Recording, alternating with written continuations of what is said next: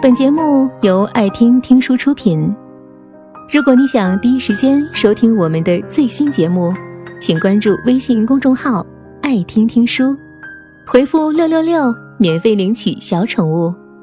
大黄这个周末来到合肥，几个老朋友聚了聚。我们仨是高中校友，如今都有了伴侣。我和木木都是已婚人士，大黄虽还没有踏入已婚人士的行列，已然也是半个已婚人士，只差一张证书。这次她和男友来合肥是为了卖房子，这是他们离开合肥一年以后再次回到这个地方，这次是真的铁了心要留在大杭州了。他说：“回到合肥来就有一种家的感觉，非常亲切。”我想。大概是因为大学四年在这个城市里积攒的城市情节吧，熟悉的亲密感，这儿离老家安庆也是那么近。离家越近的地方，家的气息也会越来越浓，这是一种距离的潜意识里的亲近。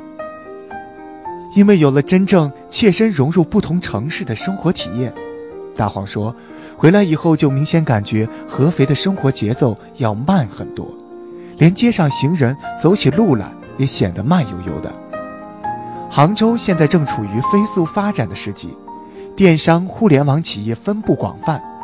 大黄就是在一家教育型互联网企业，每天九点以后下班是常态，到家以后常常就是洗洗就睡了，因为住处离公司比较远，下班的路上就耽误不少的时间。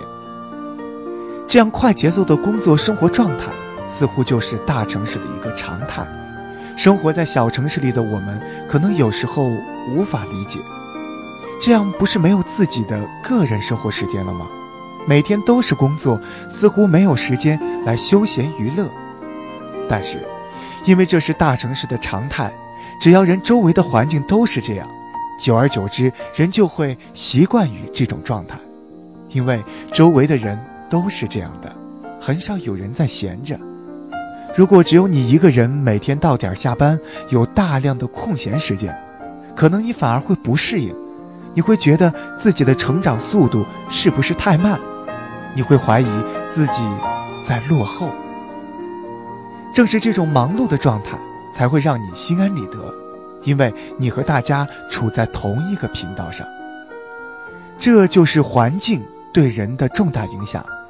你要想成为什么样的人，拥有什么样的生活状态，只要去选择合适的生存土壤即可。人就像树一样，只有在适合自己的土壤里成长，才能长出自己想要的样子。就怕你明明是南方的香樟，却偏要成为北方的白杨，与黄土作伴，选择不适合自己的土壤，又怎么能长成一棵翠绿的苍天大树呢？生存在大城市里的人和小城市里的人，总是会常常互相羡慕。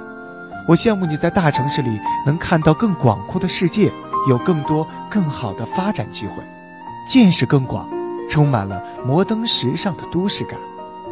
而你羡慕我在小城市里的安稳舒适，有更多的个人空间和自己喜欢的一切来相处，没事做做饭来，读读书。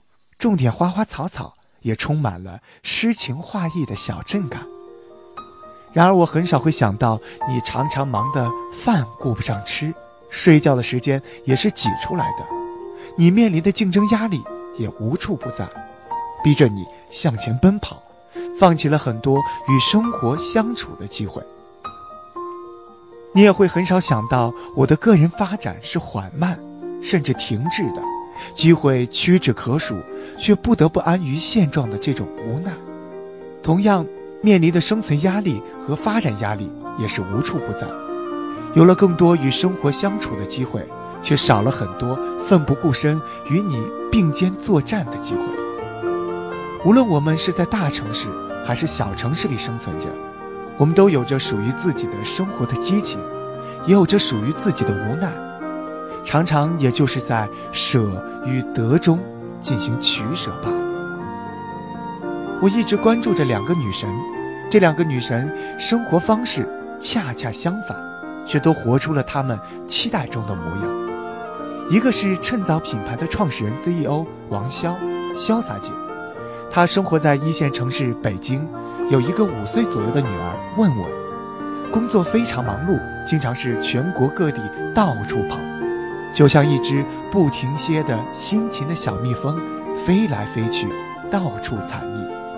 如果你去看看她的文字，你就会知道她在自己的时区里是怎样一步步走出今天的模样。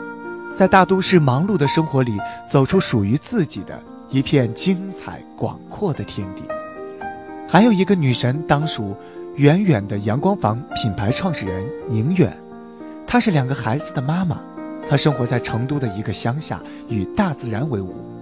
宁远从乡下走出来，所以一直热爱着这片土地，直至想方设法又回到乡下。出生在大凉山一个很小很小的村庄。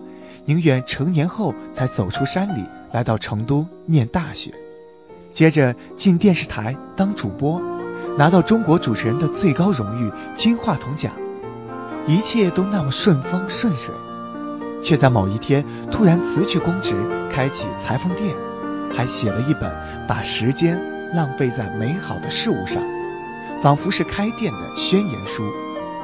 再后来。他和小伙伴们在成都附近找到一个跟故乡一样小的乡村，把裁缝店也搬了来。他越来越感受到乡野生活早已在身体里注入基因，又像一根风筝线牵引着，让自己受用一生。他说，他小时候的梦想就是当裁缝或者小卖部老板，如今都实现了。阳光房家族成员们像蚂蚁搬家一般，脚踏实地的干。一本正经的玩，如一朵无用的花，郑重其事的开，在物质世界寻找精神的意义。同样的，如果你去看看他的文字，你就会知道他在自己的时区里是怎样一步步走出今天的模样，在乡下小镇里走出属于自己的一片诗情画意的世界。所以你看，我只是举出两个不同女神的案例，你大概就知道了。自己所向往的模样，我们当下所能做到的，就是在自己的时区里，一步步摸索前进，向着自己期待的样子努力打磨着。你无需羡慕我，我也不必羡慕你，我们只是在自己的生活节奏里活出自己的模样。然而，仍然有很多人总是喜欢把眼光放在周围人身上。嘴里也总是不自觉地说着：“昨天谁谁又干嘛了？好厉害！今天谁谁干了一件什么事？好牛叉！”好像自己的世界里只有别人的生活，却看不到自己。把关注他人的时间多用于专注于自己，我们自己的世界就会越来越大，自然就会与他人的世界建立起一种联系，而不仅仅只是作为一位旁观者。要记住。你永远都是自己生活的主角，你要过怎样的生活都是自己说了算。每个人都有自己的专属时区，我们其实孤独的在只有自己的赛道上奔跑，我们的敌人只是上一秒的自己，我们追寻的也无非是下一刻的自己。本节目到此就结束了。